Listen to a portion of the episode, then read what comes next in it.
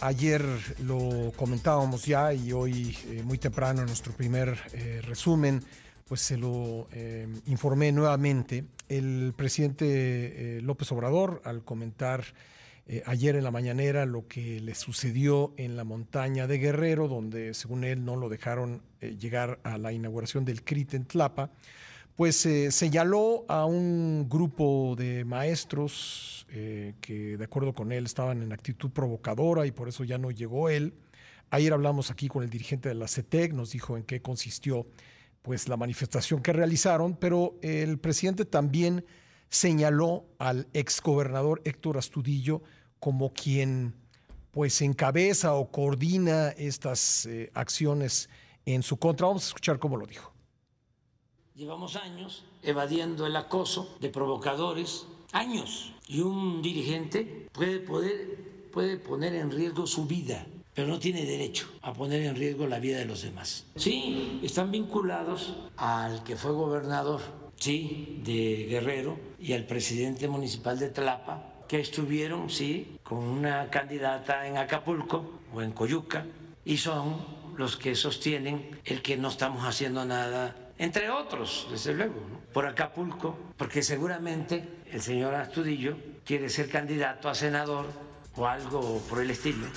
Aquí hace unos días platicamos con Héctor Astudillo y bueno, al eh, hablar con él sobre la eh, ausencia del presidente López Obrador de las colonias de Acapulco eh, que han sido afectadas o que siguen afectadas por el impacto del huracán, pues nos decía que eh, pues sí convendría que fuera el presidente. Pero vamos a eh, platicar nuevamente con él. Héctor, ¿cómo estás? Me da gusto saludarte.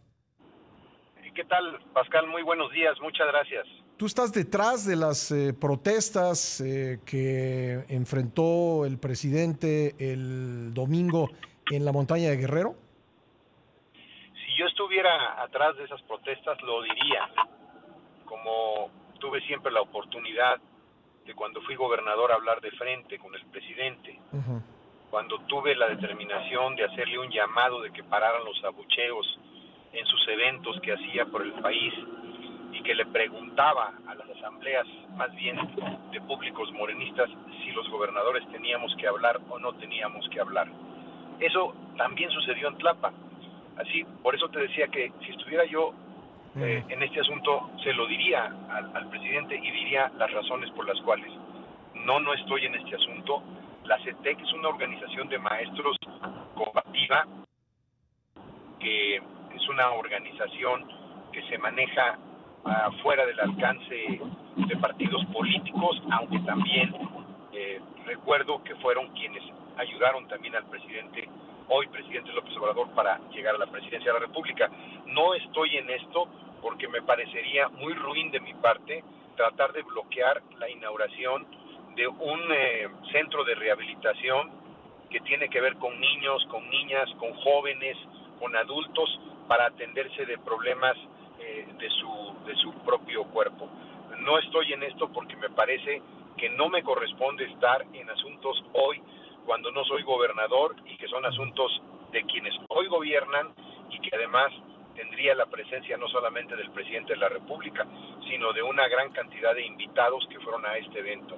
No estoy en este atrás de este asunto porque no va con lo que yo pienso y con lo que yo creo. Eh, Héctor, eh, dame tu impresión, ¿por qué crees que te, te mete en este asunto el presidente?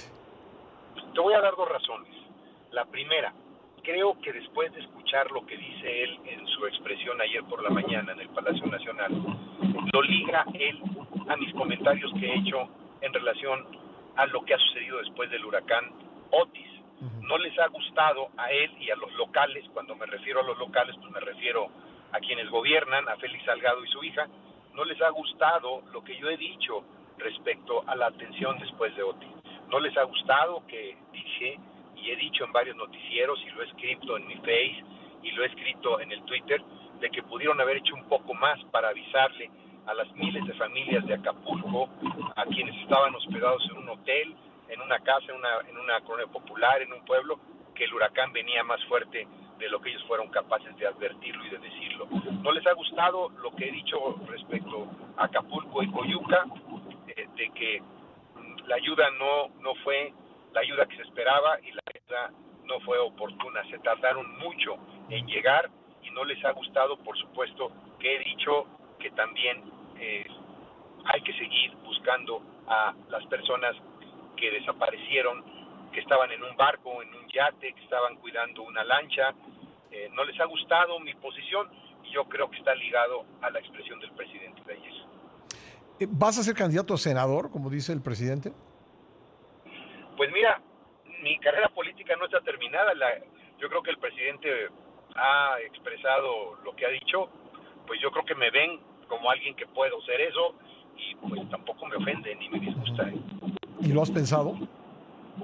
Lo he pensado porque mi vida política no está terminada. Tengo 65 eh, estoy que me gusta mucho la actividad pública, sí. tengo valores, tengo principios, no ando buscando meterme a la política para ver qué me llevo.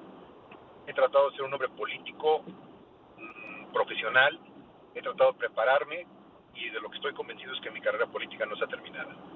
Bueno, Héctor, pues eh, nos interesaba mucho eh, escuchar tu punto de vista. Eh, lo que nos comentaste en la entrevista la semana pasada, ¿lo sigues sosteniendo? ¿Sigue haciendo falta que el presidente camine por las calles de Acapulco y no vaya solamente a las instalaciones militares?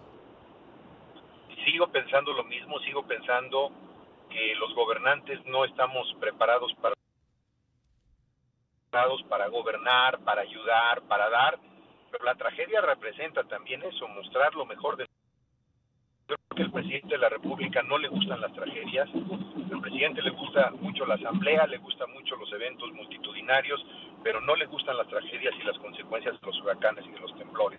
Bueno. Y eso ha hecho que asuma una actitud, pues como ha sido para con Acapulco, pero yo creo que los acapulqueños, los coyuquenses, esperan mucho más de su gobierno. Bueno, Héctor, pues te agradezco mucho que nuevamente me hayas tomado la llamada. Muchísimas gracias, Pascal. Gracias. gracias. Ahí está Héctor Astudillo, exgobernador